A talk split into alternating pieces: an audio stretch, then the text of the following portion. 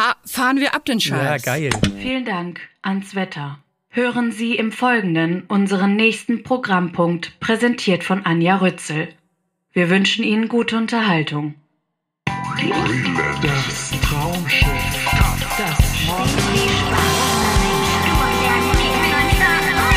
Verbrechen am Fernsehen. Verbrechen am Fernsehen. Hallo bei Verbrechen am Fernsehen und bei einem Podcast Crossover, nachdem die Massen verlangt haben, möchte ich sagen. Zu Recht. Ähm, vor allen Dingen die Trash-Scholare und äh, Schundkonnoisseure. Denn ähm, ich habe heute einen Gast von einem äh, Kollegen-Podcast sozusagen, Erdbeerkäse. Die drei Herrschaften beschäftigen sich auch mit den Niederungen des Fernsehens, durch die wir ja auch manchmal hier warten äh, in diesem Gerichtsformat. Und bei mir ist heute Marc Oliver Lehmann. Hallo. Hallo. Ich freue mich sehr. Herzlichen Dank für die Einladung. Sehr gerne. Und äh, wir hören uns gleich mal an, wie Schmausi dich so sehen würde. Oh ja. So, liebe Anja, wer ist heute dein Ga Gast? Marc Oliver Lehmann. Oh, das ist doch alles Käse. Erdbeerkäse vielmehr. Egal, nochmal. So, liebe Anja, wer ist heute dein Gast? Marc Oliver Lehmann. Und wenn er eine Fernsehshow wäre, na, kommst du schon drauf? Genau, die 100.000 Marc Oliver Lehmann Show. Sehr gut. Schon gut, Sehr ne? gut. Da hätte man drauf kommen können. Ich habe natürlich viel gerätselt im Vorfeld, Ja. was es werden könnte, aber ja, klar. Ja. Vor allen Dingen stelle ich mir tatsächlich vor, also eigentlich will ich es natürlich sofort realisieren, weil ich stelle mir da einfach vor, dass ähm, sehr viele Doppelgänger von dir äh, in dieser Sendung einfach gegeneinander antreten. Oh ja, stimmt. Die Oder? 1000 Mark. Oh ja. Da könnte man noch mal drauf rumdenken. Vielleicht nicht 100.000 äh, Marks, aber vielleicht findet man so 10 mit absteigender Ähnlichkeitsqualität, Ja, finde ich gut. Zu, deinem Amüsement äh, gegeneinander antreten müssen oder so. Ja. Also kann man mal auf Wiedervorlage legen. Finde ich auch ganz gut. Mir ist gerade noch aufgefallen bei der Vorstellung, ist es nicht wahnsinnig witzig oder finde nur ich das so witzig, dass heute ein Mark Oliver äh, zu Gast ist, nachdem letztes Mal ein Oliver Mark zu Gast war. Oliver Mark Schulz tatsächlich. Ist das nicht Wahnsinn? Verrückt. Unglaublich. Das ist ja fast schon wieder, also da, da scheppert's ja schon wieder in irgendwelchen Verschwörungskanälen, hoffe ich. ja, ja, das hoffe ich auch. Ah, Das ist ja interessant. Und äh, beide mit K Ja, äh, nee, ich, oder, oder Olli mit C. nee, ich glaube, er wird mit C geschrieben tatsächlich. Ich dachte, Olli hätte einen flamboyanteren Zweitnamen, sowas wie, also jetzt nicht Baptist, aber vielleicht sowas wie Augustinus oder so. Nein, es ist leider nur Mark, Anja. Ja, Äh, gut, tu- es ist okay. Es ist okay. Man kann nicht immer alles haben. Ja. Ähm, ich sag noch dazu, ähm, also du, du bist äh, Podcast-Kollege und äh, bist aber auch außerdem noch Redakteur und Realisator bei den Rocket Beans. Kann genau, man das richtig. so sagen? Ja, ja. Es ist ja immer sehr schwer, genau äh, eine passende Bezeichnung dafür zu finden, aber ich so fasst es, glaube ich, alles ungefähr. Ja, ja, genau, Ne? richtig. Also Rocket Hütchen. Beans, das ist quasi noch so neben dem Erdbeerkäse so mein Hauptjob, aber ja auch gleichzeitig der Hauptjob von den anderen beiden Erdbeerkäsis. Das habe ich noch nie gesagt, das Wort. Ja, äh, das ich, doch, ist ein doch, First. ich glaube, dass ihr, dass ihr untereinander euch so äh, anredet. Nee, nee, Es, es äh, heißt, äh, hallo wir- Caseys. Wir wehren uns mit Händen und Füßen dagegen, tatsächlich irgendwie so äh, wie andere Podcast-Kollegen äh, charmante Namen auch für die Community und so zu finden. Deshalb, Ja. ähm, das ist mir jetzt schon fast wieder peinlich, dass mir das gerade rausgerutscht ist. Aber naja, egal. Äh, wir schweifen ab. Möchtest du die anderen beiden noch grüßen schnell? Sehr gerne, äh, Colin und Tim, ähm, wenn ihr das hier hört, äh, dann fühlt euch von mir richtig herzlich in den Arm genommen, ja? Das finde ich doch ganz toll. Okay, das reicht jetzt an Gefühligkeiten. Finde ich auch. Und über was müssen wir natürlich reden? Es ist ja vollkommen klar, über das Sommerhaus der Stars. Genau. Ja, da schließt sich ja auch quasi ein Kreis, ne? Also äh, mit Sommerhaus damals sind wir angefangen mit unserem Podcast und da direkt in der Staffel äh, warst du ja auch das erste Mal bei uns dann zu Gast. Also die sagenhafte äh, André Mangold ähm, Staffel. Ach, genau. hör auf. Ja, ja. Das waren ja, stimmt. Es fühlt sich an, als würden, wäre das schon, äh, weiß ich nicht, zehn Jahre her, aber es ist, glaube ich, so drei Jahre her oder so, ne? Ja, Vier? genau, die, genau, Die goldene, Ja. die goldene Zeit.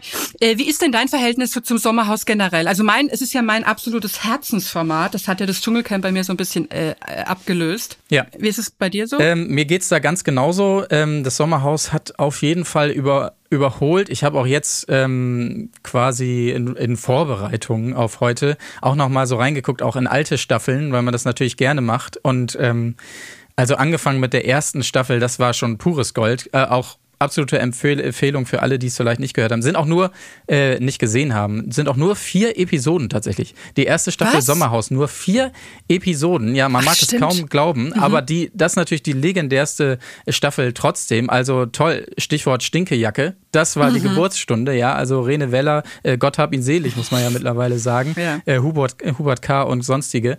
Das ist ja immer toll. Äh, mit der angesprochenen Staffel 5 wurde es das erste Mal ja sehr krawallig, kann man sagen. Das war ja dann die ganze Eva gegen Lisha, gegen André, gegen alle eigentlich äh, Staffel. Da hat sich das Ganze ja so ein bisschen mehr in was Krawalliges hin entwickelt, würde ich jetzt mal sagen. Dann gab es ja die Staffel drauf auch diese, diese ähm, Probleme mit Mike Sees und seiner ähm, Frau, glaube ich, auch damals. Mich Michelle. Genau, Michelle. Ähm, aber dennoch, auch das fand ich immer noch sehr gut äh, gemacht. Und jetzt bei der aktuellen Staffel ähm, ist es das erste Mal so, dass äh, wir das auch so im Podcast besprochen haben, dass wir so ein bisschen Angst haben, dass uns das Sommerhaus so ein bisschen kaputt gemacht wird, indem es in eine Schiene gedrückt wird, wo es bisher noch nicht drinne war. Also Stichwort Valentina insbesondere. Ähm, genau. Ähm, das deckt sich äh, ganz genau mit meinen Gefühlen. Ich wollte eigentlich letzte Woche was dazu schreiben und dachte, aber ich kann gar nicht, weil ich genau dieses Gefühl habe, äh, mir wird da gerade was genommen, äh, beziehungsweise die, reisen selber mit dem Arsch hier gerade ein. Ja. Oder mit den, also kann man fast sogar wörtlich nehmen, äh, was, was sie sich mühsam aufgebaut haben. Ich sag vielleicht noch ganz kurz äh, einen Satz, obwohl ich denke, das Sommerhaus gehört zu den Formaten, die man nicht groß erklären muss. Ursprünglich äh, war das mal äh, so konzipiert, glaube ich, dass ein prominenter Mensch jeweils mit seinem Lebenspartner, Lebenspartnerin und weiteren Paaren zusammen in, naja, in halt in ziemlich abgewracktes Ferienhaus äh, früher noch äh, Portugal, jetzt äh, Bocholt, zieht und dann müssen sie sich ähm, da gegeneinander äh, beweisen. Vorgeblich in albernen Spielen, in Wahrheit natürlich, wie stabil ist eigentlich diese äh, Beziehung. Und das, der Reiz war ja damals eigentlich der, dass immer eine Person im Paar, äh, in, in, bei jedem Paar überhaupt nicht fernsehgestellt war Ja. und deswegen sehr, in sehr vielen Anführungszeichen echt reagiert hat und dann quasi so lange ge gehegte und gepflegte Images der Fernseh erfahrenen Partner eingebrochen sind. Da habe ich ja immer mit Freuden zugeguckt. Absolut, ja. Äh, bei den, so, zum Beispiel bei den Legerts, bei Thorsten Legert und seiner Frau, den man dann ja nochmal ganz anders gesehen hat. Und inzwischen, und das ist das große, eine der großen Elendspunkte im aktuellen Sommerhaus ist es ja so, dass das einfach sehr viele Paare sind, die beide den gleichen Schwundprominenzstatus haben, also die Partner. Ja, ja, genau. Die ja. Bestandteile. Ist richtig. Das war früher noch so ein bisschen mehr. Auf der einen Seite, genau, war es dadurch ein bisschen authentischer, auch ehrliche Reaktionen ähm, von denen, die vielleicht noch nicht so viel vor der Mattscheibe waren, aber auf der anderen Seite auch immer dieses tolle Phänomen, was es aber jetzt in der aktuellen Staffel Gott sei Dank auch nochmal gab, dass immer so der prominentere Part ähm, nochmal versucht, dem anderen ähm, zu erklären, wie das eigentlich läuft mit dem Fernsehen. Also gerne gesehen schon in den Vorstellungsmatzen, äh, wo dann äh, so der, der eigentliche ja, O-Tongeber ähm, aber auch nochmal den Realisatorenjob übernimmt und äh, der, der Partnerin oder dem Partner nochmal sagt, ja, formulier es bitte nochmal anders. Ja, das war schon sehr gut, schön hast du es gesagt, mach's bitte nochmal einfach, ja. Das, das finde ich auch immer ganz Ja. gut. Das ist eine herrliche Überleitung, denn wir hören doch direkt mal rein. Äh, mein Burgtheater hat sich der Sache wieder angenommen und hat die Vor das kleine Vorstellungsvideo äh, meines bisherigen Lieblingspaares äh, nochmal nachempfunden. ahne was, Und zwar, ja. mhm, es handelt sich natürlich um Erik und Edith Stehfest. Und wir hören mal rein. Sommerhaus Anreise, die achte. Das letzte Paar hält Einzug. Die Stehfest kommen und wir sind ganz sicher nicht hier, um teilzunehmen, Nein! sondern zu gewinnen. Auf jeden Chaka! Fall! Chaka. Meine Regenbogenbraut, Ja, jetzt kannst du endlich zeigen, wer du bist. ja, und das ist so wichtig. Alle deine Facetten, deine Farben. Brauchst du noch irgendwelche Tipps vom alten? Vom alten Showhase, Fernsehhasen? vom alten Fernsehhasen. Ich kann dir nur einen geben. Erzähl. Hör nicht auf mich.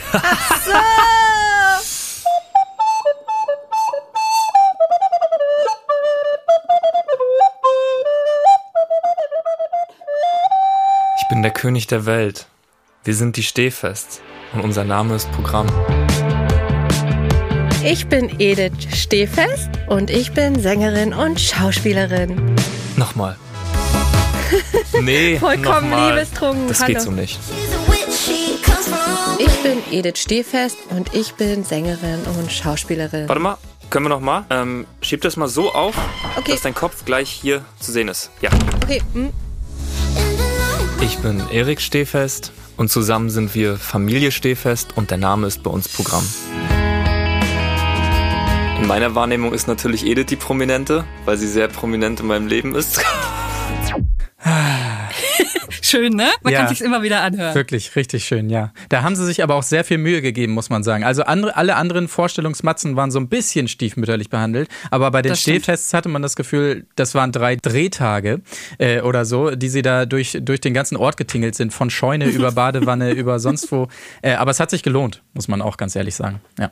Und man man muss sagen, diese Flötensequenz, das ist tatsächlich Edith selbst, die das spielt. Ah. Ja. Also sie dudelt da diese mittelalterlich angehauchte Weise, möchte ich mal sagen. Wir kennen Erik äh, Stehfest nicht nur aus gute Zeiten, schlechte Zeiten, ne? Genau da Oder? ursprünglich, ja. Das ist, äh, das ist immer meine Achillesferse, weil ich das nie gesehen habe. Und Oh. deswegen ähm, mh, bin ich im, immer schlecht, wer da war oder wer äh, 538.000 Köln äh, und so weiter in diesen Formaten. Da bin ich ganz, das sind immer die Leute, die ich im, im Dschungelcamp nicht kenne. Und jedenfalls war Erik ja auch im, äh, im Dschungelcamp und hat dort auch gesagt, dass er ein wiedergeborener Ritter von Arno Dunnemals ist. Ja, Im weitesten Sinne. ja. So äh, kann man das sagen. Genau. Und sie hat man dann eher erst im Nachklapp des Dschungelcamps so ein bisschen kennengelernt, weil es natürlich noch den Talk danach gab und dann man so ein bisschen Einblicke bekommen hat.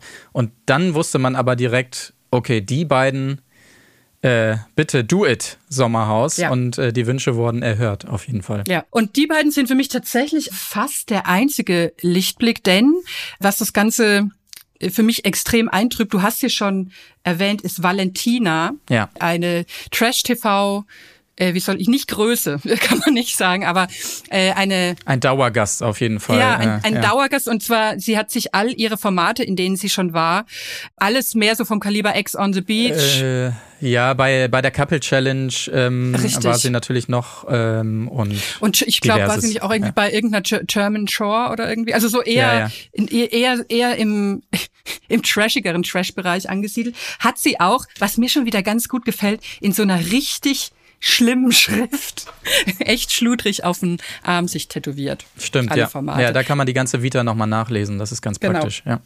Ähm, und sie ist eigentlich immer aufgefallen ähm, in, mit maximalem äh, Terror, muss man da schon sagen. Das ist schon nicht mehr Krawall oder Casalla oder Confro, sondern da wird äh, eigentlich sofort geweint oder gebrüllt und nicht viel anderes, leider. Ja, Und da muss man schon sagen, ähm, das war ein schlechtes Omen, ähm, als ich sie auf der Liste quasi des Casts gesehen habe.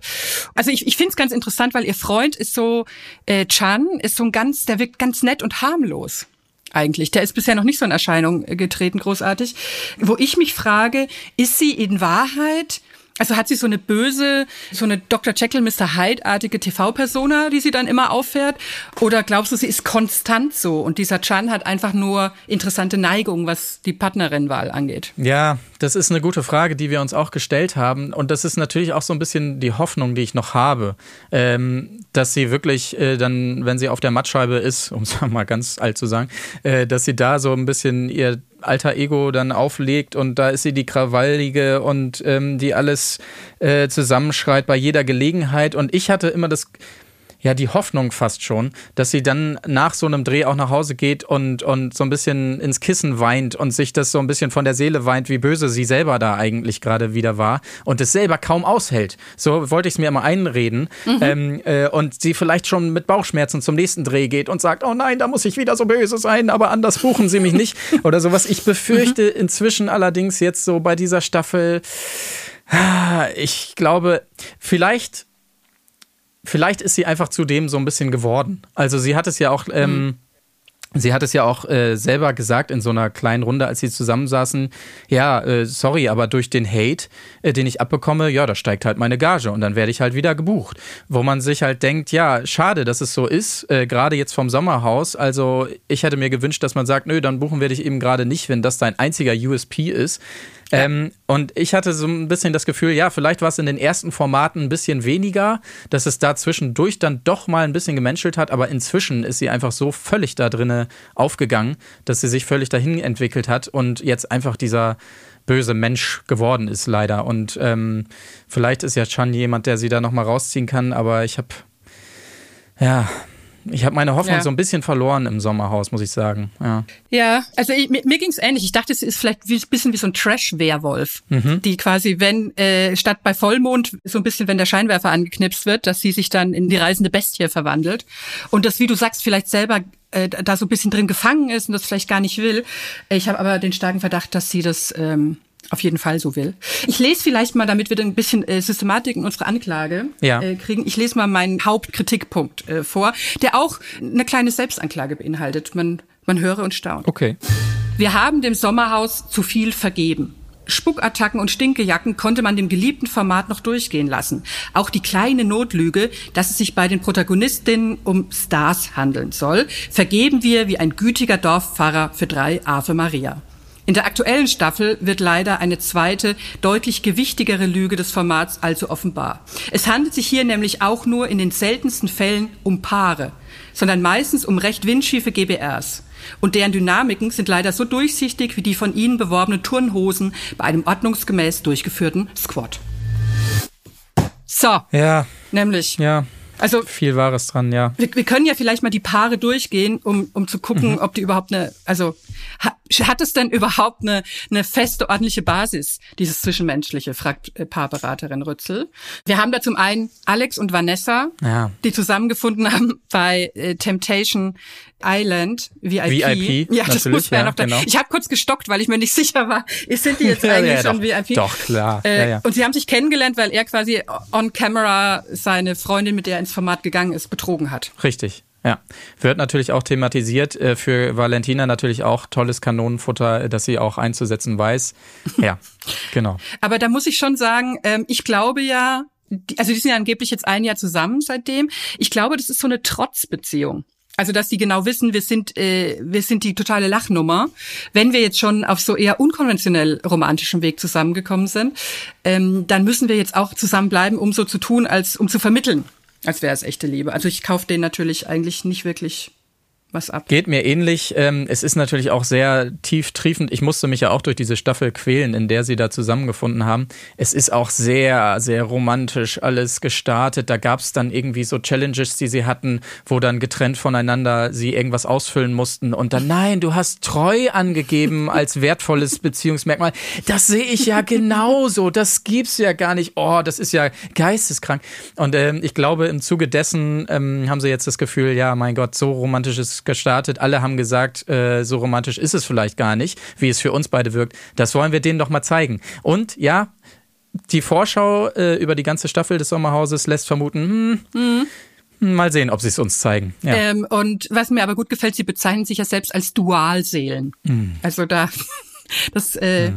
Äh, steht zu überprüfen. Dann haben wir Chan und Valentina, haben wir schon gesagt, das ist natürlich ein einziges Gebrüll. Sie äh, nennt ihn Minusmensch und so weiter. Also ähm, da, ja, ja. das kann man auch nicht wirklich als Beziehung bezeichnen. Dann haben wir Pia und äh, Zico. Zico kenne ich aus der Bachelorette. Genau, ja. Pia, Pia kommt aus einem dieser äh, Postleitzahlenformate, oder? Ja, genau. Entweder Köln oder Berlin, das weiß ich auch nicht ganz genau. Mhm. Ja. Da weiß ich jetzt auch nicht so hundertprozentig. Ja. Ähm, äh, immerhin äh, kann man sagen, es gibt Nachwuchs. Also ähm, ja. Ja, ja, ja, sie haben jetzt, stimmt, sie haben jetzt Ultraschallbilder bei Instagram hergezeigt, wie man es so ja, macht. Gott sei Dank. Ja. Dann Tim Toupet und Carina. Ja. Also äh, Tim Toupet, Mallorca, Ballermann-Größe und sie ähm, aufstrebende ja. Mallorca-Ballermann-Größe. Hat so was Geschäftliches irgendwie, äh, so nach dem Motto, er promotet mal ihre, ihre, oh, er, er als großes Zugpferd quasi, ähm, zieht ihre Ballermann-Karriere mal mit hoch. Ähm, mag ich auch nicht so recht dran glauben, hat aber den Vorteil in dem Fall, dass sie ähm, auch emotional da nicht besonders tief drinne scheint. Ja. Also er hat es ja versucht in der ersten Folge, sie auch gern gesehen, so anzupacken, Mensch, du nimmst das Spiel nicht richtig ernst, Mädchen, was ist los mit dir? Und so immer nur ausreden. Und sie reagiert aber Gott sei Dank nicht so, wie man es auch schon häufig gesehen hat. Ja. ja, du hast ja recht, ich versau uns alles. Sondern hat immer so einen nüchternen, ja, ja, ja, stimmt schon, hast du recht. Ja, muss ich echt dran arbeiten. Das gefiel mir dann wiederum man ganz gut. Mhm. Übrigens ja auch im Verlauf der weiteren Spiele, wo er als deutlich schlechterer Part dann durchgeht, ist dieser Ehrgeiz bei ihm auch schnell wieder vergessen, ja, muss das, man auch sagen das, dazu. Das ist halt das Schöne am Sommerhaus, äh, dass ja. so die Maulhelden klassisch äh, am Nasenring einmal durch die Manege geführt werden und dann nochmal ja. mit Federbusch auf dem Kopf. Das, das liebe ich daran einfach. Das, das kann es halt immer noch äh, gut. Genau, aber Tim und Karina sind auch erst irgendwie zusammen seit Silvester oder so, weil es sich so ergeben hat. Das ist halt auch kein Paar für mich. Dann haben wir Arben und ja, sie sagt selber, dass sie Justin heißt. Ja. Ich würde jetzt Justine sagen, aber und Justin kennt man nicht als Ex ich weiß nicht, Frau oder Freundin von Joey Frau, glaube ich Frau, sogar. Ne? Von Joey oh, Heindle. Ja. Also genau richtig. mhm. Das ist natürlich wieder so eine ganz neue Dimension, wo man ja, man kann vielleicht so halb drüber streiten, wäre Joey Heindler an sich äh, ja, doch, er wäre schon doch, noch doch. geeignet. Er wäre gut, er wär gut gewesen. Ja. Er wär, hätte der ja. Sache auch gut getan, weil er ist doch auch so ein kleiner Cocker Spaniel Welpe. Ja. Er ist doch, er ist doch so ein kleiner Tapserich. Und ähm, jo Joey Heindle saß ja an meiner Seite bei einem meiner sehr, sehr, sehr seltenen und ganz schlimmen Fernsehauftritte jemals. Oh, muss ich erzählen. Erzähl. Ich war, ich wurde gelockt, ich wurde klassisch äh, Shanghai und gleichzeitig Kiel geholt, als die Stunde danach beim Dschungelcamp äh, zum ersten ah. Mal aufgeführt wurde. Und das, da wurden mir ganz andere Dinge äh, versprochen, als ich da, als ich da angefragt wurde. Äh, so eine Expertenrunde. Es war ein bisschen, es klang so, als wäre das so eine Art literarisches Quartett, aber halt mit Dschungelcamp. Und dann saß ich da mit Joey Heindle und Sarah Knappig. Oh. Und sollte äh, so mit bunten Hüten und mit Konfetti und mit viel Gebrüll irgendwie war das dann ja irgendwie. Und ich, ich wirkte wirklich ganz ungut. Ich war hergerichtet wie Bärbel Schäfer an einem schlechten Make-up-Tag, muss ich, also wirklich, und, ähm, und war auch, ich sah, saß da wie eine verkniffene ähm, Hausmutter, die irgendwie in so einer geheim, geheime Party von der Unterstufe reingeplatzt ist. Ich muss ich selbstkritisch sagen. Aber ich hatte einen guten Moment, ähm, als es, ich habe irgendwas gesagt, glaube ich, von Stockholm-Syndrom, um irgendeine Beziehung zu beschreiben. Und dann wusste das der Joey Heindl nicht und dann habe ich ihm das ganz schön erklärt was das ist. Und ich habe ihm auch erklärt, dass es wirklich Alpakas gibt und was es ist. Das wusste er nämlich auch nicht. Oh, schön. Also da hat er noch was äh, mitgenommen und ich hatte zumindest noch so ein bisschen Bonding. Aber deswegen hat er immer so einen Platz in meinem Herzen. Ja, der ist auch, das ist auch ein guter Mann, kann man sagen. Und man, man merkt ja auch bei ihr jetzt äh, und ihrem Mann, warum es bei den beiden äh, zumindest zeitweise dann auch gut funktioniert hat, weil sie ja auch sie so ein bisschen die Rolle ähm, der Vernunftsperson jetzt gerade einzunehmen scheint im Haus, muss es ja immer geben, ein ja. in Anführungsstrichen Normalo-Paar, ja. äh, was so ein bisschen unseren Blick da nochmal einnimmt und dann so ein bisschen kritisch von der Seitenlinie das Ganze begutachtet und sich denkt, hm, ganz normal sind die alle nicht und ähm, ja, Genau, also darauf wird ja immer schön geachtet, dass es da auch ja. nochmal ein Pärchen gibt, wo man sagt, ja gut, mit denen würde ich mich da vielleicht auch nochmal in den Stuhlkreis setzen. Ja, Notfall. das ist mir nur in dem Fall tatsächlich fast ein bisschen schon zu plakativ, ja. dass das die sein sollen, mit denen wir uns identifizieren sollen. Äh, wo ich so denke, da hätte ich mir ein bisschen mehr Raffinesse gewünscht. Ähm, dann haben wir Claudia, Obert und Max. Ihren, ihren Sohn, sagen wir, wie es ist. Ja, ja. Ja, interessant. Äh, ja, interessant vor allen Dingen, hm. Äh, gut, also man hat alles bekommen, was man erwartet hat in der Vorstellungsmatz und so, das kann man vielleicht sagen. Äh, jedes Klischee wurde gespielt, auch nochmal, als da jede Position im Haus einmal äh, kurz trocken gefickt werden musste, mhm. warum auch immer das jetzt unbedingt sein musste. Wobei er mir aber ganz gut gefällt hier im, im, mir im ganzen Rahmen. Also man muss sagen, ja. er ist quasi, äh, er ist jugendlicher Gespiele und sieht aber krass so aus wie mit äh, künstlicher Intelligenz hergestellt nach einem Bilde ja. von Claudia. Also so das ja. umgekehrte äh, irgendwie Eva aus der Rippe des Adam. Es sieht halt einfach, es sieht, es gibt so Bilder, da würde man denken, das ist die junge Claudia mit leicht verglücktem, verunglücktem Kurzhaarschnitt. Ja. Oder? Ja, also finde ich auch. Ja, ja, fand, wenn man wenn man es einmal gesehen hat, kann man es auch nie wieder vergessen. Ist so ein bisschen das ja. Problem. Ich meine, ich meine, sie sagt es ja auch da, ähm, Mensch, wenn sie könnte, würde sie sich selber und so weiter. Und ja. das vielleicht die logische Konsequenz. Das ist sie selber bloß eben in äh, männlich und ja. dann noch jünger. Also ähm, besser geht's ja quasi nicht. Aber was mir bei den beiden auch gut gefällt, äh, übrigens, ist ähm, wie er auch damit umgeht, wenn sie nicht performt in den Spielen. Mhm. Nämlich äh, einfach mal äh, ja verständnisvoll, einfach sich mal völlig zurücknehmen, auch nicht so voll in die Richtung dann, ach Mensch, Claudia, als Team schaffen wir das alles und so weiter, auch nicht zu sehr in die Richtung, sondern einfach ganz ganz normal, ja gut, klappt halt irgendwie nicht, wir haben es probiert und so. Und wiederum bei ihr, sie hatte auch schon ein, zwei Momente, wo man dachte, oh Gott, äh, Claudia, wir kennen deine Rolle und du willst sie hier spielen, äh, als sie da irgendwie Ricarda als, mhm. als fett bezeichnet mhm. oder sonst was, wo man sich auch schon wieder dachte, oh nee. Aber das ist eben der Unterschied bei ihr und Valentina, dann gibt es trotzdem nochmal so diese Menschel-Momente, wo, wo ja. sie auch glaubhaft vermittelt, ey, Mist, ich krieg dieses Spiel jetzt nicht hin und das ist doch doof für den Max, er könnte es, aber ich bin hier irgendwie so ein bisschen am Lahmen sozusagen. Also diese Momente gibt's bei Valentina halt einfach null. Ja. Also es menschelt null bei ihr, wirklich zu keiner Sekunde. Und ja, das merkt man an den ja. beiden so ein bisschen, dass es das da zumindest nochmal gibt. Das muss ich sagen, also gerade seine Reaktion, weil ich, ich finde, das ist auch ein, ein richtiger Denkfehler eigentlich bei der Konzeption, dass, ähm, dass die ersten Spiele waren ja sehr körperbetont und da hat Claudia durch ihr Alter und ihre Konstitution einfach immer Nachteile. Also die werden nie ja. ein körperbetontes Spiel gewinnen können die beiden. Genau. Ja. Und ähm, und da fand ich auch, als er so gesagt hat, Mensch, du hast halt, als wieder mal so ein klassisches Höhen, wir turnen in der Höhe herum Spiel gespielt wurde, als Max dann meinte, Mensch, du hast halt Angst gehabt und das blockiert, dachte ich mir, das am Ende ist es doch äh, vielleicht was Beziehungsähnliches was die beiden ja. führen. Also das, äh, ja, dann haben wir noch äh, Maurice und Ricarda, klassisches Are You the One und äh, Love Island. Die waren beide erst bei Love Island und dann bei I The One, ne? So war das. Genau, richtig. Da haben sie sich kennen und lieben gelernt dann wiederum.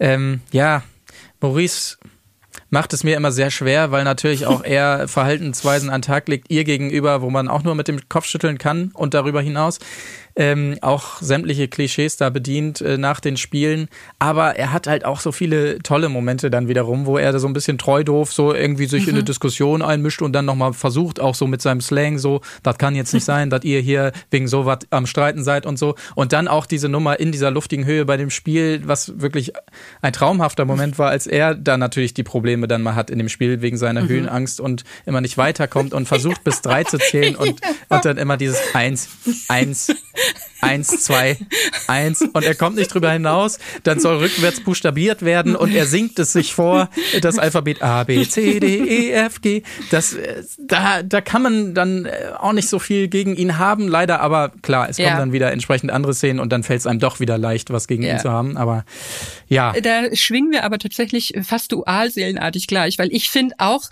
äh, ich habe auch diese kleine Schwäche für Maurice, weil er auch ja. gesagt hat, das war mein Traum, ins Sommerhaus zu gehen und ich kaufe ihm das auch ab, weil er hat wieder die, er hat wieder, er hat wieder die gute Hose an.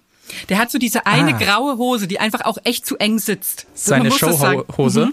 Ja. Und die hat er immer auch, die hat er auch bei ähm, bei diesen den Entscheidungsnächten hier bei I The One oft angehabt. Ich glaube wirklich, das ist, ich will nicht sagen, es ist von seinem Konfirmationsanzug, aber ich will sagen, es ist seine gute Hose und die zieht er an, wenn es um was geht.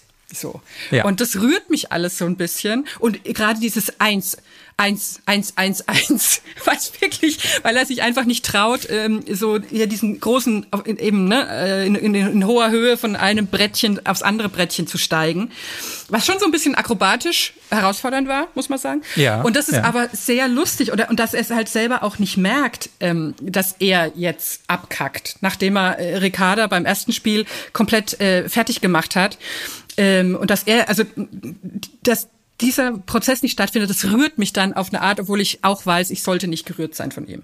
Eigentlich. Ja, da fühlen wir gleich über Maurice, ja. glaube ich. Ja. Äh, ich finde auch wirklich bei aller Kritik am Casting, den man wirklich einfach, glaube ich, äußern muss und auch großer Sorge, was das ähm, mit dem Format machen wird, muss man sagen, dass die Spiele schon wieder gut abliefern. Ne? Ja, Spiele allgemein natürlich im Sommerhaus das ist schon, schon wirklich ein Pluspunkt, muss man sagen. Also wirklich dieses tolle ähm, Herausarbeiten dieser Dynamik, die es natürlich immer gibt, wenn ein Part in der Beziehung der Schwächere ist in dem Spiel oder am besten natürlich noch ähm, der, der eine Part sich einreden kann, dass der andere Part es verbockt äh, und extra sauer wird, weil er gerade äh, schwere Arbeit verrichten muss. Stichwort äh, das Bohrspiel zum Beispiel. Ja. ja. wenn die Männer irgendwie dieses Brett bohren müssen und sich natürlich völlig sicher sind, äh, dass meistens dann die Frauen auf der anderen Seite einfach zu dusselig sind, mal genaue Anweisungen zu geben, wo denn gebohrt werden muss und so. Allgemein also sowas, äh, diese Dynamik rauszuarbeiten, dann aber auch natürlich legendär äh, reiner Wein und so. Ja. Also es gibt so viele ja. tolle Spiele, ähm, was dieses Format halt auch wirklich meilenweit abhebt gegenüber anderen Formaten. Ja. Ähm, Das muss man schon sagen, ja. Ja, weil die Spiele auch wirklich äh, absolut was beitragen als Katalysator zum Ganzen und nicht einfach nur so Füllstoff äh, sind. Äh, das, Ja. das, da- das kann man eigentlich nicht anders sagen, ja. Maskottchenrennen sei natürlich Ja. auch noch erwähnt. Dieses Mal in abgewandelter Form, aber ansonsten natürlich auch immer ein absolutes Highlight, wenn die Männer da in diesen, in diesen Kostümen, diesen Parcours abrennen, die Frauen schreien von draußen rein. Aber äh, klar, das Spiel natürlich erheblich getrübt worden, auch in der André Mangold Staffel, als ähm, Tim Sand ja äh, zusammengeschlagen wurde, muss man tatsächlich sagen. Krankenhausreif aus Versehen äh, geschlagen. Da, da natürlich, das ist natürlich ein Wermutstropfen, den werden wir die kommenden Staffeln sicherlich noch mittragen. Das, glaube ist ich auch. Davon wird sich das, hat sich das letztendlich nie mehr wieder erholt, das Maskottchenrennen. Dramatische Szenen waren das ein- wirklich. Ich habe drüber nachgedacht, was könnte man denn machen, um dem ein bisschen neuen Drive zu geben? Weil nur dieses Krakehlen und so und diese diese völlig offensichtlichen Beziehungen, äh, das ist, glaube ich, das, was ich ihm am am übelsten nehme, dieser diese Staffel, äh, weil ich mag so gern. Ich habe mich immer gefreut über so Beziehungen wie hier René Weller, René Weller und Maria Weller oder Ja. oder die Legerts oder ähm, selbst die Pharos oder so, Ja. wo man denkt, das Ja. sind einfach ganz alte Beziehungen mit richtig schon äh, rostigen Mustern und die werden jetzt dann nach und nach freigelegt und das sind jetzt ja alles hier diese Scheinbeziehungen, da, da wird einem auf dem Silbertablett ja serviert, was da falsch läuft und so. Ja. Und da hat man gar nicht mehr dieses Paarforensische, dass man so sagt, ah, äh, jetzt so kristallisiert sich langsam raus oder so. Ähm, das macht mich so ein bisschen zornig. Äh, äh, muss ich sagen. Also ich, Mhm. dass es so diese alten Granden nicht mehr gibt, wo man sagt, gut, die sind jetzt wirklich einfach schon 15 Jahre verheiratet oder so. Und dann habe ich drüber nachgedacht, was ich ja gerne mag an prominent getrennt, äh, was ja im Prinzip dasselbe ist wie das Sommerhaus, nur mit äh, getrennten Paaren. Da mag ich es immer, da gibt's doch diese eine Reflexionsrunde, wo die Paare dann über ihre Beziehung sprechen müssen miteinander. Genau, wo sie hinterher natürlich immer von allen gefragt werden, habt ihr geweint? Genau, habt ihr auch geweint? Weil wenn nicht geweint wurde, dann ist es nicht richtig Ja. gelaufen. Das ist das Genau. Wichtigste. Das, ja. das äh, habt ihr denn geweint äh, von prominent getrennt? Ist ein bisschen wie das ist ein Kuss gefallen vom Bachelor, wenn die vom Stimmt, Date heimkommen. Ja. Und ich fänd, wie, wie, wie fändest du es, wenn man als Idee jetzt so als kleine Variation hätte, dass irgendwann im Sommer, im Verlauf des Sommerhauses, äh, Schells am Gattentor und dann kommt wie so ein Hausierer, so ein Paartherapeut oder eine Paartherapeutin und packt den Klapptisch auf, da im Garten, und dann werden die gebeten zu so einem äh, angeleiteten äh, Selbstbespiegelungs-Dings. Ja. Finde ich tendenziell gut. Ich möchte nur be zu bedenken geben, ähm, sehr gut auszuwählen, wer diese Therapie macht, weil auch da gab es natürlich mal ein Negativbeispiel in der Mike C's Staffel, Oh ja. wo, wo ich persönlich fand, dass diese ganze toxische Beziehung eigentlich innerhalb des Formates relativ gut eingeordnet wurde durch Mhm. Offsprecher, durch Schnitt, äh, durch O-Töne von den anderen Paaren. Es gab diese legendäre Szene, wirklich eine meiner absoluten Lieblingsszenen so von der Machart her, wo Michelle Monbagin oder so hieß sie, glaube ich, wo sie da draußen alleine auf dieser Bank sitzt Mhm. Ja. und dann wurden so eingespielt quasi ihre Gedanken uns. Also Ja. wie man die ganze Zeit hört, wie Mike C's mit ihr redet, auf sie einredet, äh, redet, sie anschreit und so weiter. Und dann äh, Danger Dan, Ja. der Song, Lauf davon. Ich wusste Und genau, war- was du sagst. Ich wusste, dass du das sagst, weil ich krieg auch sofort Gänsehaut. Das war wirklich ein, eine Das, Großtat. das war so gut gemacht und insgesamt in der Staffel war das wirklich gut behandelt, wo es ja auch äh, Diskussionen gab, darf man das überhaupt so zeigen? Ich fand es wirklich gut gemacht und es wurde sowas von eingerissen hinterher mit dem äh, Arsch. Ähm, als es dann diesen Aftertalk gab, Ja. äh, wo man dachte, ja, jetzt legen wir noch mal einen drauf. Uns ist das Thema so wichtig und natürlich senden wir das nicht einfach so, sondern ordnen es noch mal ein. Und dann wirklich da eine Therapeutin saß. Ja, Ja. die Einordnung hat mir nicht so gefallen. Nee, so möchte ich es, mal sagen. Äh, ja. Es war ein Aftertalk Wortsinn, möchte ich sagen. Ja. Es war wirklich, Ja. ich habe geschäumt vor Wut. Ich äh, bin, äh, bin vollkommen ausgerastet. Wirklich. Das hat mich so, das hat mich zorniger gemacht als, als der ganze Mike, Mike C's an sich, der Mike C's Vorgang an sich. Ja, ich, das musste, müsste schon jemand mit der nötigen Strenge machen. Das ist, Absolut. äh, das ist klar. Und es müsste, es dürfte auch kein Fernsehmensch sein. Das müsste ein richtig strenger. Es ist ein bisschen ärgerlich, dass ähm, in meinem Haus hat eine super gute Psychiaterin gewohnt, äh, Dr. Erika Plönzke. Und äh, denn sie war exakt so, wie der Name es vermuten lässt. Und die hätte da richtig durchgegriffen. Die hätte denen richtig Bescheid gegeben, aber die ist leider nicht mehr imstande. So jemand bräuchte man, eine Plönzke, ja, eine da, Plön- Plönzke da wäre ich dabei. Ja, Das fände ich gut. Naja, was soll man jetzt sagen? Glaubst du, das Ganze äh, kriegt noch irgendeine Art von Kurve oder wird jetzt einfach äh, eine Weile gebrüllt und dann ist, ich meine, Valentina, ach, ach ja, das war noch ein schöner Moment, weil ähm, es hat sich ja abgezeichnet, dass Valentina und Chan die ersten sein werden, die äh, rausgewählt werden von den anderen. Ja. Und aber sie, sie schaffen es ja, sich zu safen in diesem in diesem einen Spiel. Und das, muss ich sagen, hat mir schon gut gefallen, als Valentina bei der Verkündung, also alle stehen im Garten, äh, Erik Stehfest, der Name ist Programm Stehfest, ähm, äh, liest es vor und dann macht sie, zeigt ihnen einfach den Stinkefinger und steht da wie, wie der Boxer nach dem Sieg, nur mit den Stinkefingern. Da dachte ich mir, das hätte ich gern als Statue in meinem nicht vorhandenen Garten. Ja. Oder? Ja. Da können die Vögel so Das- landen auf den Fingern. Und ähm, das fand, das war schon gut. Da, das habe ich ihr schon schon gut. gegönnt, muss ich sagen. Kurz Ja, mal. ja. Ja, aber ansonsten, ja, ich, ich habe so ein bisschen die Hoffnung, dass ähm, das korrigiert wird. Ähm, ich weiß nicht, äh, es läuft ja jetzt, also wir, wir zeichnen ja quasi gerade äh, kurz vor Erscheinen der dritten Folge auf. Ich habe ähm, keine gesicherten Infos, aber man munkelt, dass es womöglich schon in, innerhalb dieser Staffel ein bisschen korrigiert wird, das Ganze. Ähm, genau weiß ich es wirklich nicht, aber ähm, das ist zumindest auch meine Hoffnung, dass man da relativ schnell merkt, so, mh, klar, Krawall im Sommerhaus, das belustigt uns alle auf eine gewisse Art, wenn der Streit entsteht durch eben, wie gesagt, eine Stinkejacke oder dadurch, dass der Mann Aurelio seinen Teller nicht rechtzeitig wegräumt und so. Ja. Das haben wir alles sehr genossen. Äh, diesen Streit mögen wir, aber jemanden reinbringen, nur damit gestreitet wird, ist vielleicht doch nicht. Äh, doch nicht damit gestreitet wird, genau, Mhm. damit gestritten wird, ist vielleicht dann doch nicht der richtige Weg. Also äh, ich hoffe darauf, Ja. dass man das erkennt, schnell erkennt, schnell korrigiert und wir unser altes Sommerhaus Ja. zurückbekommen. Weil die, die schönen Momente waren ja, fand ich auch immer im Sommerhaus, wenn man dachte, man hat, man hat die größte Arschgeige ausgemacht. Und wenn die Arschgeige dann abgefiedelt war, dann kam auch schon die nächste äh, aus der Ja. Deckung. Das war ja in der Ja. legendären André Mangold Staffel. Ich muss es nochmal, also so schön wird's nie mehr wieder, ne? Das, also, Nee. das, das wissen wir. Ähm, als, als man am Anfang dachte, hier Chachina und Ku- Kubilai wären die, wären die Problemfälle. Und kaum Ja. waren die aber weg, äh, zeigten, da war es Platz für die anderen, um nach vorne zu treten. Ja. Da darf man gespannt sein. Ja. Das war ein sehr guter Cast, tatsächlich, Ja. muss man im Nachhinein sagen, weil alle auch ihre Rolle hatten. Ja, ja, das war eine schöne Zeit. Ja. Aber ich möchte ganz kurz, um es nur, äh, wenn wir, wenn wir langsam Richtung Abschluss Ja. dieses Segmentes gehen, ich möchte nur kurz noch einen Tipp unterbringen für alle, die vielleicht das Sommerhaus insgesamt nicht so ver, äh, verfolgt haben. Da möchte ich nochmal meine absolute Lieblingsszene vielleicht ähm, empfehlen. Es war Staffel 1. Ende von Folge 2.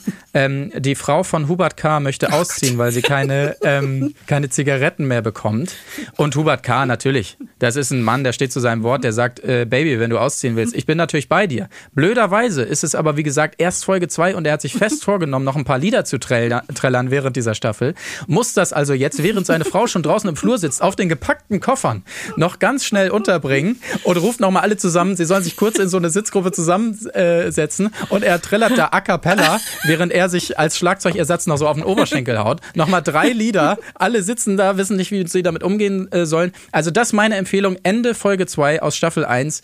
Äh, bitte nochmal reinschauen, ist ein, äh, einer der TV-Momente für mich ever. Es klingt, ja, es ist, es ist sehr, sehr schön. Es, ist, es zeigt halt auch, zu welchen Kleinoden das Format in der Lage ist, Ja, wenn, eben, wenn man es genau. lässt. Äh, Die, die, Leute, Genau so. die Leute machen schon. Die, die, Ja. die machen schon. Gut, was, wie verfahren wir jetzt damit? Also wir lieben es ja, ne? Ja. Ich würde mal sagen, wir lassen es mit billigen Sozialstunden davon kommen.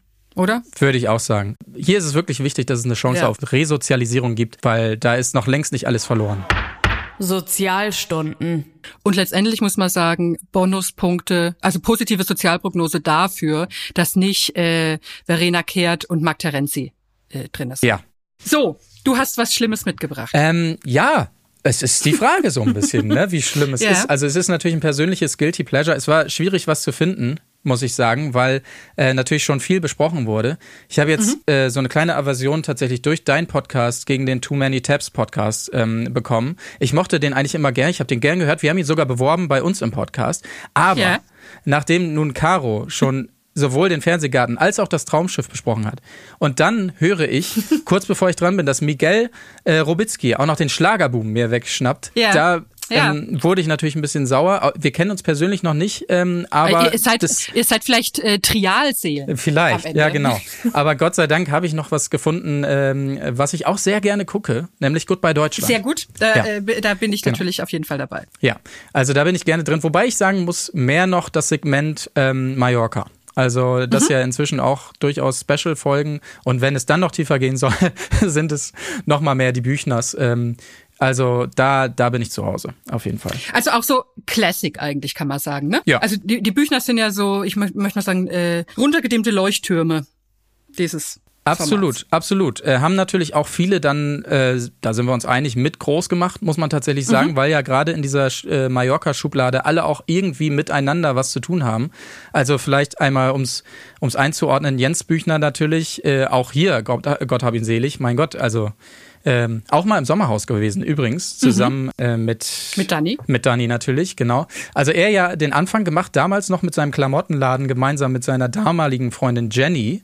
Äh, kennen wir jetzt natürlich dank ihres Ladens Jenny Deluxe aus Cala Major, ist ja klar. Na klar. Ähm, die ja aber dann sich getrennt haben und nach der Trennung hat er ja wiederum äh, diverse Jobs gemacht, unter anderem dann bei Steff und Peggy, auch schon im Sommerhaus gewesen. Absolut. Diverse äh, Gastronomien hatten die beiden äh, vorzüglich in Calaratiada, klar. Aber dann ging er ja mehr in die Schlagerrichtung, hatte wiederum auf Auftritte bei Krümel zum Beispiel, in Krümelsstadel, da haben wir die nächste, da sind wir in Pagera plötzlich unterwegs, ja.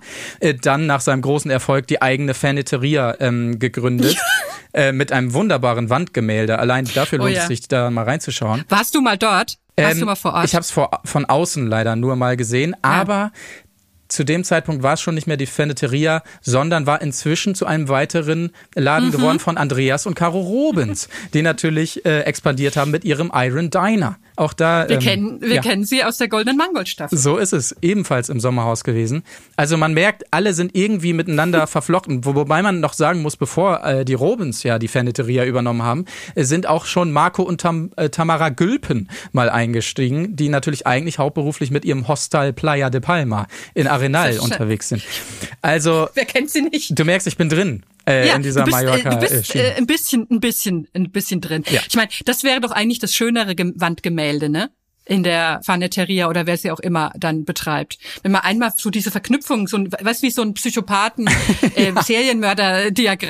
Ja, Das wäre doch ganz ja, das ganz müsste toll. allerdings flexibel gehalten werden, weil es sich oft ändert und oft noch Leute dazukommen. Also es müsste schon Ja. so was Magnetisches sein, was man vielleicht so ein bisschen zurechtschieben kann auch. Ja, mit Ja. so Bindfäden, die man Ja. ziehen kann zwischen den Parteien. Ja. Und, ähm, und du hast ja so eine spezielle Folge Ja. äh, mal auf Wiedervorlage mir gegeben. Ich muss, ich muss zugeben, ich habe das früher öfter geguckt und ähm, aber äh, ich beziehe das zu sehr auf mich, so teilweise. Also im, immer wenn ich irgendwie so äh, Exit-Strategien habe, was ich mal machen könnte, anders als jetzt schreiben und podcasten und so, sondern denke, äh, jetzt nicht Goldschmiedin direkt, aber ne, so die Richtung, dann denke ich und ich überlege, könnte ich nicht dies machen, könnte ich nicht das machen, dann denke ich immer äh, an Gut bei Deutschland. Und Ah, dann ja. zertrete ich mir meine eigenen Hoffnungen, Träume und äh, Vorstellungen wie so Nacktschnecken unter meinen eigenen Füßen. Ja. Also ich, ich zum Beispiel, Beispiel, ich war, ich war im Schottland-Urlaub und da habe ich sehr viele Leute gesehen mit äh, Hunden, weil Schottland ja sehr hundefreundlich ist und äh, alles so Spaniel-Typen. Ja. Und ich kann so halbwegs gut äh, Hunde in Aquarellfarben malen. Mhm. Sonst nix, nur Hunde. Und dann dachte ich mir, wenn ich hier so einen Laden hätte, wo ich einfach so für die Feriengäste so Schnellporträts ihrer Hunde. Also ist ja eigentlich eine klassische Gut bei Deutschland Idee. Ja, stimmt. Es Also ich sag, ich werf alles hin. Ich kündige alle Pauschalistenverträge und äh, ma- mach jetzt in Hunde in, in äh, Bellator. das, ja, wäre gut vorstellbar. Das geht, Oh Gott, es gibt Bellator. Bellator, der Name wird dann natürlich auch, also die, Das ist die schon fast kleine Stadt gut mit A. eigentlich. Ja. Und das, du weißt, wie es dann Ja, natürlich Bellator. also es müssten natürlich noch ein paar Voraussetzungen erfüllt werden, damit diese Goodbye Deutschland Reise richtig starten kann, weil eigentlich ist natürlich, um die Fallhöhe erstmal aufzubauen, klassisch, wenn du rein willst, du brauchst in Deutschland erstmal ein gut laufendes Restaurant, ein gut laufendes Mhm. Geschäft oder allgemein eine gut bezahlte Stelle. Das, diese Ja. Fallhöhe muss erstmal Ja. gegeben sein, dass man so schon mal Ja, einleiten stimmt. kann, ne? damit, damit auch man merkt, oh, da ist was zu verlieren. Dann natürlich, äh, ich könnte vielleicht so ein, ich könnte so ein Berater werden, merke ich gerade, für so Paare, Ja, die drüber so, nachdenken. So ein, so ein Anti-Business-Plan. Ja. Weißt du wie, du, wie du garantiert abkackst Ja. in, im, im Ausland. Also So. bitte natürlich äh, das sämtliche Leben dort nur aus dem Internet vororganisieren, Wohnung schon mal anmieten, ohne sie jemals gesehen zu haben und auch Geschäftspartner. Das reicht, wenn man da ein, zwei Mal gewhatsappt hat, ähm, dann sich schon mal auf Absprachen verlassen auf jeden Fall und dann natürlich auswandern und merken, ach du Schande. Das, so sah es auf den Bildern natürlich gar nicht aus, wie es jetzt hier ist, wie die Handwerker kommen erst in drei Monaten und so. Das muss natürlich alles erfolgen.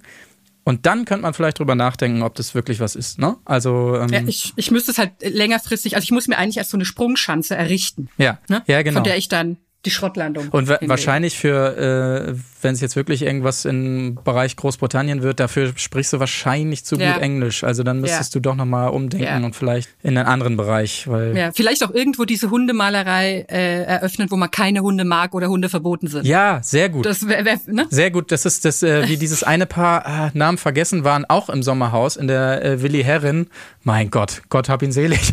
Ja, Wa- was alles ist- sind tot. Ja, das ist unglaublich. Alles sind tot. Auf jeden Fall, die sind auch legendär gestartet damals bei Good Deutsch, äh, Goodbye Deutschland, weil sie ein Solarium Ja. auf Mallorca übernommen haben. Und Richtig. überraschenderweise, obwohl der Vorbesitzer gesagt hat, dass das eine super Idee ist, war das dann gar nicht so eine gute Idee. Also Hat das sich gut, also bestimmt gut will dabei gewesen ja, auf jeden Fall. mit Sicherheit. Naja. Na, toll. Genau. Also, ähm, du hast mir eine Folge rübergereicht, in der der Geburtstag von Volkan, Ja. dessen Namen ich leider auf Anhieb auch schon wieder wusste, Ja. äh, der 18, also der Sohn von Dani Büchner, der da 18 wird in der Folge, der soll gefeiert werden. Richtig. Es ist mithin, also es ist eine der traurigsten Familienangelegenheiten, die ich im deutschen Fernsehen äh, gesehen habe seit längerem. Ja.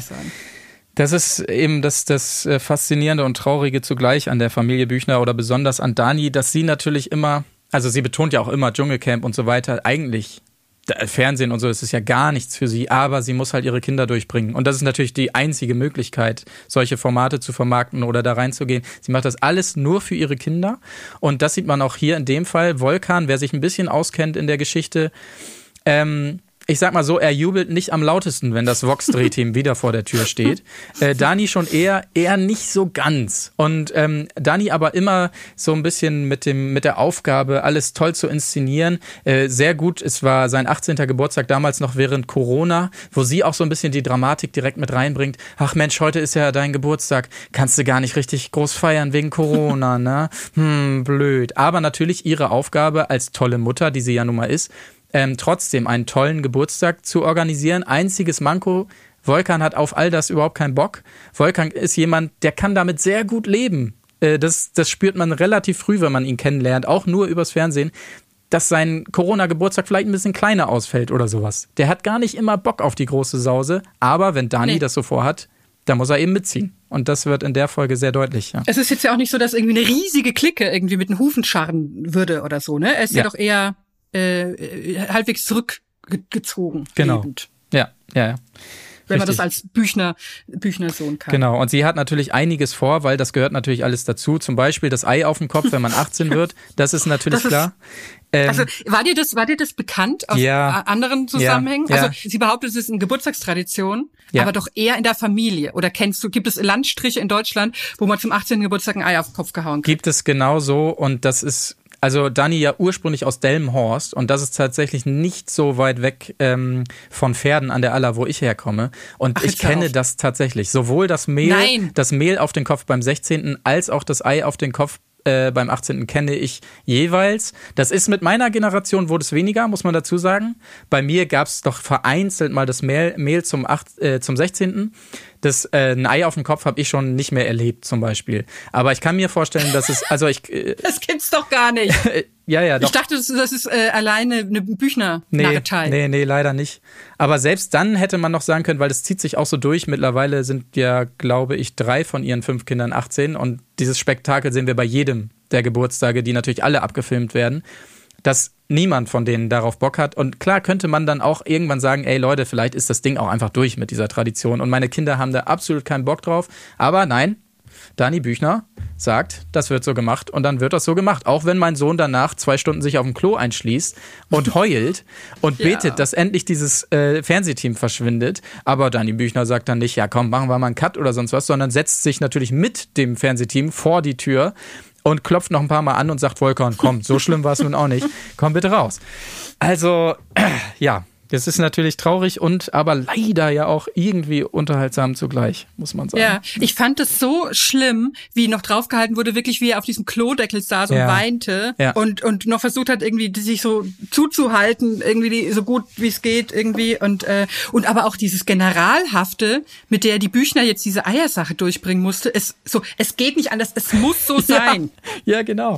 so, als, ob, als ob er sonst stirbt, also als sei es wirklich irgendwie eine lebensnoterhaltende OP. Ja, ja, Wir genau. müssen dir doch den Blinddarm rausnehmen, wenn er entzündet ist. Ja, ja. Du musst jetzt das Ei auf den Kopf kriegen. Ja, so, so ist das dann immer, ja. Und wie sie ihn ja. auch überwältigen und so. Also das, äh, das ist ganz schön. Ja, wirklich, ja. Auch schon im Vorgespräch, er sagt nochmal, sein 17. war ja auch ruhig, hat ihm eigentlich gut gefallen, aber da ist sie auch schon so. Nein, aber dieses Mal ist es dein 18. Volkan, konzentrier dich bitte. Also da müssen wir jetzt gemeinsam durch. Also, ja. Was mich ja richtig aufgeregt hat, ist, dass man den Gabentisch sieht, aber quasi die verpackten Geschenke. Aber es wird ja nicht ausgepackt. Stimmt. Oder wird in der nächsten Folge ausgepackt. Das weiß ich nicht mehr, muss ich zugeben. Vielleicht waren die Geschenke nicht üppig genug aus Sicht von Dani Büchner, dass ihr das dann wiederum doch unangenehm war. Nicht, dass da jemand auf die Idee kommt, sie äh, meint es doch nicht so gut mit ihren Kindern in jeder Situation. Das kann natürlich sein. Das weiß ich nicht. Oder es waren einfach nur so Attrappen. Möglich. Ja, Möglich, möglich. ne? Ja, müsste man noch mal ein bisschen in die Tiefenrecherche gehen. Ja. Ja. Würdest du sagen, dass der Büchner-Clan so deine Lieblingspersonen sind in dem reichen Tableau von erfolglosen Menschen? Ja, ich befürchte schon, ja. Also es ist schon, wenn, wenn ich Dani Büchner sehe auf dem, auf dem Thumbnail zur Folge, ähm, da muss ich leider gestehen, da ist, äh, da, da muss ich klicken, ja, ja, ja. Aber ja, um mich dann natürlich auch tierisch drüber aufzuregen, wie ich es dann während dieser besagten Folge auch getan habe, durchgängig, aber ich brauche es dann irgendwie, ja.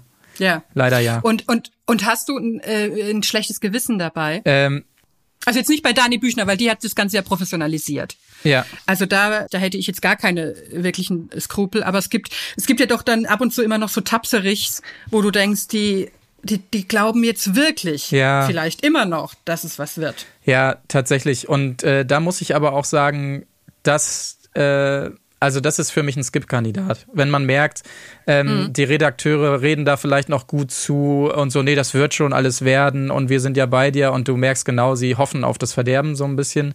Ähm, das ist, das langweilt mich dann auch. Also da will ich auch gar Ja. nicht dabei sein. Deshalb bin ich auch mehr in dieser Mallorca-Schiene. Die wissen da alle, was sie tun ähm, in diesem ganzen verflochtenen Konstrukt. Und so, äh, wenn dann irgendwie das, das fünfte Mal äh, auch irgendwie jemand kommt, nee, ich habe meine große Liebe in Kenia gefunden und jetzt baue ich mir da alles auf oder sonstiges, das, ähm, das muss ich mir nicht angucken tatsächlich. Nee. Ja. Und da, ja, das ist der große Zwiespalt, in dem man sich befindet, wenn man dieses, dieses Format sich anguckt, ja. Ich muss ja sagen, ich habe eine kleine Schwäche für diese Off-Stimme, also diesen Kommentator, wo ich immer denke, ist es jetzt feine Melancholie oder einfach nur äh, rotzfrecher Zynismus? Ich bin mir manchmal nicht so sicher. Ähm, in der Folge gibt's irgendwie noch so ein anderes Paar, das steht kurz vor der Trennung. Ich glaube, es sind die mit der mit der glücklosen Eisdiele meine ich, Ja. äh, wo, was er kommentiert. Aber es gibt auch eine positive Seite, nämlich ihre Eheprobleme werden momentan von der Existenzangst überschattet. Ja. Also wo ich so dachte, Herzlichen ja Glückwunsch. gut, da ist man mal kurz abgelenkt. Ja, Äh, das stimmt. das, äh, Aber Stichwort ähm, Aufstimme natürlich auch legendär. Äh, Goodbye Deutschland natürlich das Format, was ähm, das Cliffhanger-Level auf eine andere Ebene zieht, weil es werden ja immer parallel diese Stränge erzählt während einer Folge Ja. und immer so hin und her geschaltet und es gibt nach jedem Segment, nach jedem einzelnen einen Cliffhanger. Also jedes Mal, egal wie gut es zu, äh, zu laufen scheint, aber dass diese Pläne nicht ganz so eintreten, wird Dani noch bald erfahren müssen. Es wirklich nach jedem Segment gibt es einen Mini-Cliffhanger. Äh, Irgendwas wird sich immer aus den Fingern gezogen und auch das natürlich sehr liebenswert in dem Format. Ja. Ja. Also kann man sagen, es ist natürlich eigentlich sehr schlimm, aber irgendwie auch nicht mehr wegzudenken aus der deutschen TV-Landschaft. Würdest du das so sagen? Ja, ja, leider ja. Ja. Zwei Gesichter hat Goodbye Mhm. Deutschland, würde ich, äh, würde ich fast sagen, ja. Und hättest du irgendwelche Verbesserungsvorschläge oder denkst du, man kann das einfach äh, Einfach nur noch Mallorca. Hier, gebt mir die Robins, gebt mir die Büchners, Ja. gebt mir die Gülpens, äh, dann bin ich Ja. glücklich. Wie gesagt, so diese ganzen, wo du, wo du nur noch so einem Verkehrsunfall zuguckst über zwei Stunden und weißt, wie er ausgeht, nämlich nicht gut. Ja. Ähm, das brauche ich alles nicht, tatsächlich. Ja, und es würde halt tatsächlich auch so eine für mich noch eine moralische Rechtfertigung unterfüttert werden. Also dieses Kinder vor die Kamera zerren ist natürlich nach wie vor Ja. äh, äh, schäbig, aber aber so so, die, so jetzt gerade die Robens oder so, das sind ja so äh, selbst selbst erschaffene Fabelwesen. Äh, das ist ja vollkommen okay. Ja, finde ich Find auch. ich. Genau. wenn man den weiter zuguckt. Ja. Okay, dann würde ich mal sagen, kriegen die auch was Mildes, Ja. oder? Ja, Dann machen wir hier auch äh, die Sozialstunde. finde ich gut. Sozialstunden. Sehr gut. Wir sind ganz milde. Ich weiß nicht, was es ist. Va Valentina hat, hat uns mürbe gebrüllt. Ja, vielleicht. wahrscheinlich. Aber gucken wir mal, äh, was der Cold Case noch so bringt. Ähm, wir gehen ins Kulinarische. Mhm. Guckst du denn, guckst du denn äh, Kochsendungen? Würdest du dir sowas angucken, prinzipiell? Ähm, ich habe nee, eher weniger und ich habe auch bei diesem Beispiel wieder gemerkt, warum, weil ähm, also ich selber bin da nicht begabt in der Küche und der Grund ist einfach, den ich hier auch wieder gemerkt habe, dass es mich einfach wahnsinnig stresst. Also spätestens, wenn so drei drei Herdplatten gleichzeitig irgendwas tun, auf dem einen köchelt eine Soße, daneben wird irgendwas anderes gemacht. Ich kenne nicht mal irgendwelche Begriffe, die man da benutzt. Und dann noch was anderes. Äh, sobald das alles in so einem nebeneinander her passiert und dann aber zum gleichen Zeitpunkt fertig sein muss und so, das stresst mich einfach wahnsinnig. Und das habe ich da auch wieder, das stresst mich schon beim Zugucken. Wenn ich sehe, da köchelst und da und dann wird gesagt, Ja. geh noch mal darüber und hol mal langsam aus dem Ofen, da kriege ich schon immer Beklemmung.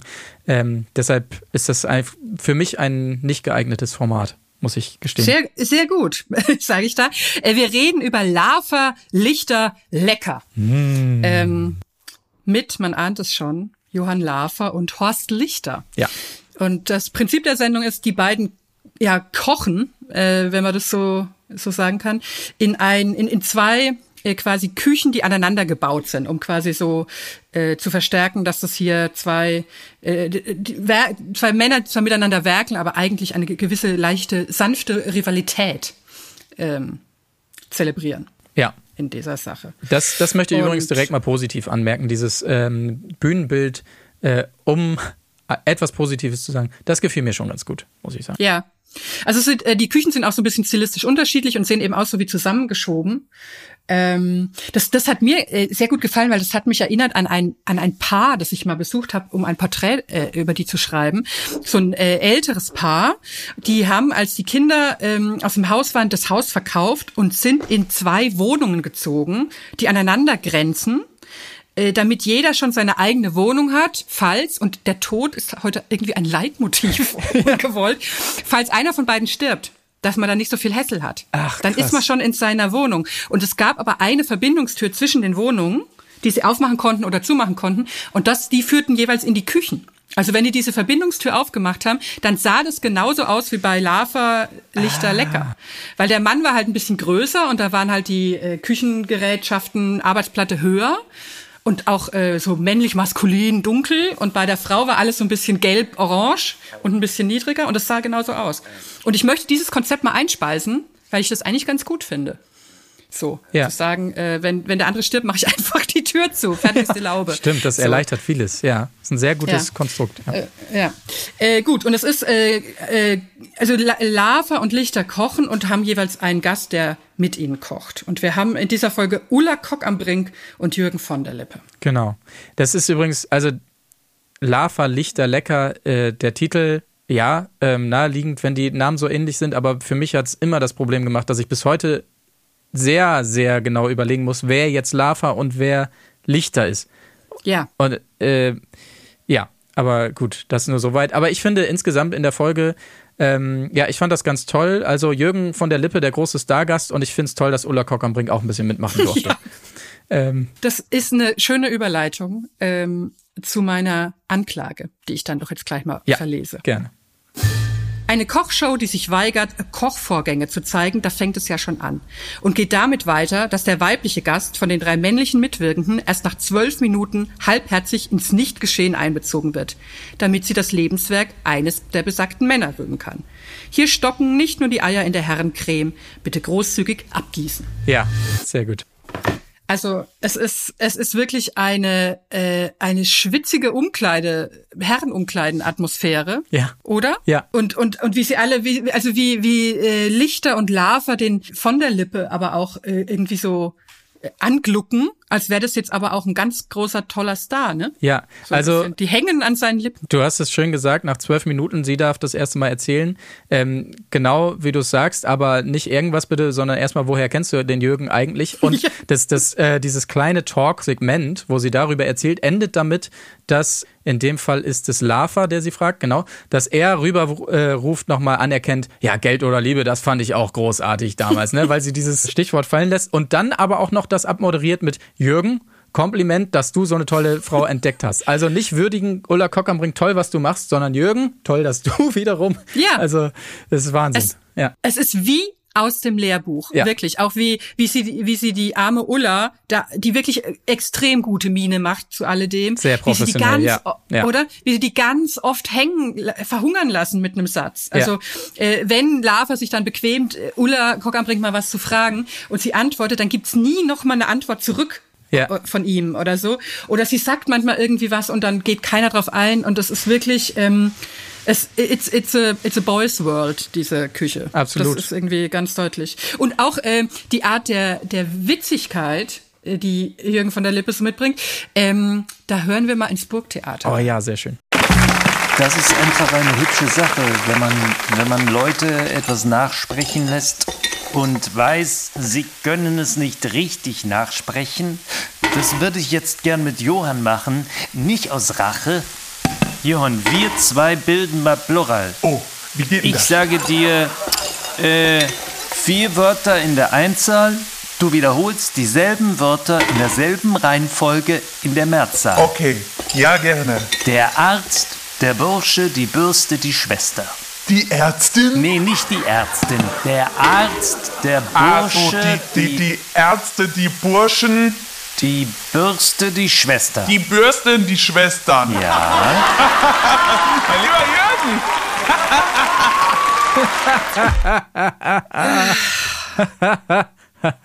Ja, ja, das war Es- gut. Ja, das, äh, da ist, da ist die Freude groß. Und das geht ja gerade so, gerade so weiter, ne? Ja, ja, es war Gott sei Dank Äh, nicht der einzige. Es gab ja noch die, die, die, äh, die, die Lise, die es äh, leise rieb oder irg irgendwie sowas. Ja, ja, Ähm, tolle ein- auf, auf ein- der ein- Liebesreise. Ja. Ja, ein, äh, ein Zungenbrecher, ein äh, au- auf der Liebesreise sprach der Leibesriese, reib es Liese und sie rieb es leise. und all das, all dessen während mit Essen hantiert wird. Das ist doch unappetitlich. Ja, das also ich, stimmt. ich fand's mega unappetitlich. Ja. Ähm, Und Ja. es, es krönte dann noch äh, darin übrigens dieses ganze ähm, Jürgen abfeiern ähm, und äh, Ulla darf dabei sein, dass sie ja dann auch noch ein Foto machen musste von äh, Horst Lichter und, ähm, und Jürgen von der Lippe, wo man dachte, ja. Ja. okay, vielleicht ist das so, dass er immer mit seinem Gast dann auf seiner Seite, kann ja alles sein, aber selbst dann hätte man vielleicht auch Ja. den Herrn Lafer kurz fragen können, Ja. ob er das Bild macht. Ja. Ähm, also, es ist, also es ist, es ist wirklich, vor allen Dingen auch so ein, so ein, auch das Foto dann denkbar schlimm. Sie deuten so aufeinander begeistert, Ja, ja. Und, weil sie sich so geil finden. Der geile Jürgen. Es ist wirklich ein Text aus dem Lehrbuch. Hm. Oder? Also wenn man will, auch so in, in dieser kondensierten Form, weil es dauert ja nur eine Dreiviertelstunde knapp, äh, was es halt dann nochmal bitterer macht, dass erstmal eine Viertelstunde äh, knapp vergeht, bevor irgendwie die Frau mal was sagen darf. Und es ist wirklich ähm, er- er- erschütternd. Und die, die klar, vieles hat sich geändert, gl- glücklicherweise. Das Bewusstsein ändert sich. Aber dass das damals wirklich einfach niemandem aufgefallen ist, ist einfach schon fa fast nicht zu fassen, oder? Ja, ja, das ist leider traurig im Nachhinein, ähm, ja, das so zu sehen, aber ja, wirklich auch, wie sie das da so professionell alles mitspielt, weil sie sich dieser Rolle ja scheinbar erschreckenderweise auch so bewusst zu sein scheint irgendwie. Ja, Ja. das ist jetzt hier so und klar, ich mache hier, hier mit, wenn ich mitmachen darf. Äh, und äh, fand den, äh, das war auch ein relativ harscher Ton, den Herr Lava ihr gegenüber immer hatte, fand ich, wenn sie da irgendwas machen sollte. So, und jetzt, Ola, erzähl doch mal, was haben wir denn hier auf dem Tisch? Und so, und dann muss sie da erzählen und ist auch wirklich in dem Moment so ein bisschen angespannt, wie so die, die, der Kochlehrling, der, ja gut, ich versuch's mal, äh, ist es Lachs oder nein, Forelle? Ja, mach weiter. äh, und man merkt so richtig, wie unangenehm das ist. Aber man muss auch dazu sagen, Jürgen, der große Star, aber sie hätten ihn auch fast verloren, ne? An einer Stelle, du hast es ange, äh, angedeutet, die, die angedickten Eier. Äh, das Ja. war natürlich ein Moment, der bei Jürgen gar nicht gut ankam. Er hat es versucht zu überspielen, aber er war schon ein bisschen Er, angefressen. er, war, er war richtig beleidigt, weil irgendwie, er macht eine Herrencreme. Natürlich, passenderweise. Also äh, äh, äh, Das nichts Motto der anderes wäre Sendung gegangen. ja. Äh, Herrencreme mit Klumpen äh, könnte man diese Sendung überschreiben. Und, ähm, und er hat mit dem Schneebesen ging er wohl nicht so äh, gut genug bei, bei dieser Pudding-Sequenz. Man kann es nicht genau sagen, weil vom Kochen sieht man ja wirklich so gut wie nix. Ja. Eigentlich. Und, äh, und dann hat, stellt eben Lava fest, ja, das sind da Klümpchen, da ist ja das Ei geronnen. Und dann nimmt er das äh, noch ein paar Mal so richtig beleidigt auf. Ja. Der große. Ja, nachdem ihn natürlich Ulla Komiker schon und auf den, auf den Kochthron gehievt hat äh, und Ja. pflichtbewusst schon mal gesagt hat, wie toll er eigentlich kochen kann, dass er sich sowas dann anhören muss. Wie gesagt, er versucht es noch so ein bisschen lustig zu verpacken, aber man merkt so diese passive, aggr aggressive Stimmung da schon durch und er muss es halt während dieser Sendung dann noch fünfmal betonen. Ähm, dass man damit wohl nicht so zufrieden war mit den Klümpchen. Ne? Ja. Ja. Der könnte doch, das wäre für mich ein guter Sommerhaus-Kandidat. Oh ja. Da würde ich Also ich weiß nicht, wie der, oder wie der beziehungstechnisch so aufgestellt ist, aber ich glaube, das wäre was, äh, das wäre so eine Fallhöhe, die ich mir wünschen würde. Ja, fände ich auch so, ganz so gut. jemanden, Mhm. äh, so jemanden mal. Und ähm, genau, äh, wenn man von diesem ganzen ekligen Männertümelei mal, mal absieht, ist es natürlich auch technisch total schlecht gemacht, dass, äh, wie ich schon gesagt habe, man sieht nichts vom Kochen, sondern ähm, äh, äh, Horst Lichter erzählt dann wie bei so einem Botenbericht im Theater, was er gemacht hat in seiner eigenen Küche, fünf Minuten vorher, während äh, Ulla Kockernbrink und Jürgen von der Lippe Eier suchen mussten, weil es die Ostersamstagssendung war. In der, also man hätte ja in der Zeit, wo die Eier gesucht haben im Studio äh, oder in der Kulisse, hätte man ja auch zeigen können, was da so gekocht wird. Ne? Nur mal so eine verrückte Idee. Ja, ich glaube, das, das hat auch noch dazu beigetragen, dass ich so gestresst war, weil ich es nur so köcheln sah, überall dampft es Ja. raus und man wusste nicht, wie sieht's eigentlich aus? Ist das Ei schon geronnen oder wie ist der Status? Ja, ich weiß es gar nicht, weil ich sehe es ja nicht. Dann hätte man dem Jürgen Ja. quasi nochmal zurufen können, Mensch Jürgen, pass auf die Eier. Aber so ging es nicht. Dann sah Jürgen, man das, deine Eier. ja. man sah das Malheur erst, äh, als es schon passiert war. Das Ja, ja eben. schwierig. Also äh, schlecht, Mhm. sag ich mal. Und äh, ich, ich verhänge jetzt da mal die Höchststrafe. Ja, Ne? Weg damit. Prompt Knast. Nichtsdestotrotz möchte ich jetzt mich hier äh, hilfesuchend einmal an die Hörerschaft wenden und Hörerinnenschaft äh, vor allen Dingen. Denn seit ich von Julia Becker, als sie zu Gast war, gehört habe, dass ihr äh, zugespielt wurde, eine monströse Festplatte mit allen Staffeln von Big Brother, hoffe ich, dass vielleicht jemand da draußen ist, der alle Sendungen hat von der besten, Ko der einzigen guten Kochsendung, sag mal es ist, die ich je gesehen habe, nämlich zu Gast bei Christiane Herzog. Ist dir das ein Begriff? äh, leider nicht. Also die lief so um 1996, 97 und die ist nirgendwo aufzutreiben. Ähm, und das war, also Christiane Herzog, Frau von Roman Herzog, First Lady sozusagen. Und ich komme drauf, weil dort gibt's eine Folge, wo auch Jürgen von der Lippe und Michael Schanze zusammen zu Gast sind. Es sind immer zwei Prominente zu Gast gewesen. Und die hat die alle derartig fertig gemacht nach so einer so, so eine richtig von der Pike aufgelernte Fregatte einfach. Okay. Nein, äh, äh, sorgfältiger schneiden, das ist schlecht. Zeig mal die Fingernägel und äh, überhaupt so. Also richtig, richtig, richtig super und und hat da alle so klein mit Hut gemacht. Da haben auch die beiden überhaupt kein bisschen aufgemuckt. Und ähm, und das würde ich so gerne einfach noch mal sehen. Und wenn das irgendjemand hat, man weiß es ja nie, äh, dann äh, komme ich gern zu einem hohlen Baum in, in beliebiger Location und hol mir den USB-Stick oder oder was auch immer ab. Und äh, also bitte, das wäre, ich will, ich nehme das Wort Lebenstraum nicht leichtfertig in den Mund, aber an der Stelle würde ich sagen, das würde ich so gern noch mal Das sehen. klingt sehr gut. Aber das erklärt vielleicht auch, vielleicht wurde da eine Wunde wieder aufgerissen bei Jürgen, ne? Vielleicht ist er deshalb auch so ein Vielleicht, bisschen ne? sensibel gewesen, als er da kritisiert wurde. Das kann natürlich sein. Ja. Stimmt. Die äh, einfach die, Plötzlich die, hat er sie die, wieder im Kopf gehört. die So. keifende Herzog wieder vor Augen, weil das war richtig. Ich habe mir im Überschwang damals sogar das Kochbuch gekauft von ihr, Oh- ohne jemals natürlich äh, was nachzukochen. Äh, wohingegen ich aus dem Alfons Schubeck FC Bayern München Kochbuch schon ganz viel nachgekocht. Oh, oh, oh. habe. Ja. Äh, pik pikant. pikant. Grüße in. Grüße. Naja. Ja. Ja. Wenn man uns hört an den Endgeräten Ja. in der Anstalt. Ja, sehr schön. Ja, sehr gut. Dann waren wir ja doch noch mal ein bisschen strenger zum Ende raus. Ja. Das ist doch ganz gut. Ja. Muss man auch, aber man muss auch, man muss es auch äh, da anwenden, wo, wo es kein, nicht den Falschen trifft. Ja, Also Ulla Kock am Brink natürlich ausdrücklich ausgenommen. Ja, absolut. Äh, ja, vielen Dank, dass du da warst. Ich bedanke mich. Hat großen Spaß gemacht. Wir gucken einfach, wie sich's entwickelt mit unserem Sommerhaus, gell? Genau. Also, wie gesagt, die Hoffnung ist noch da. Ich bin guter Dinge. Es tröstet mich, dass ihr da auch äh, mit Fieber, du und die anderen Casis, Ja. wie ihr euch ja gegenseitig nennt. Absolut, wir ziehen es eiskalt durch. Grüße bitte Mach ich. an, an die anderen Herren. Du bist natürlich herzlich, herzlichst eingeladen, auch mal wieder beizuwohnen. Äh, vielleicht auch schon in dieser Staffel zum Sommerhaus. Äh, gucken wir mal. Gucken wir mal. Um wir bleiben in Kontakt. Die Entwicklung, in welche Richtung es auch immer geht, ähm, dann entsprechend einzuordnen. So machen wir es. Das war Verbrechen am Fernsehen. Wenn euch der Podcast gefällt, freuen wir uns sehr, wenn ihr ihn weiterempfehlt. Folgt dem Podcast da, wo ihr eure Podcasts hört oder aktiviert die Glocke bei Spotify, um keine neue Folge zu verpassen. Bis nächste Woche.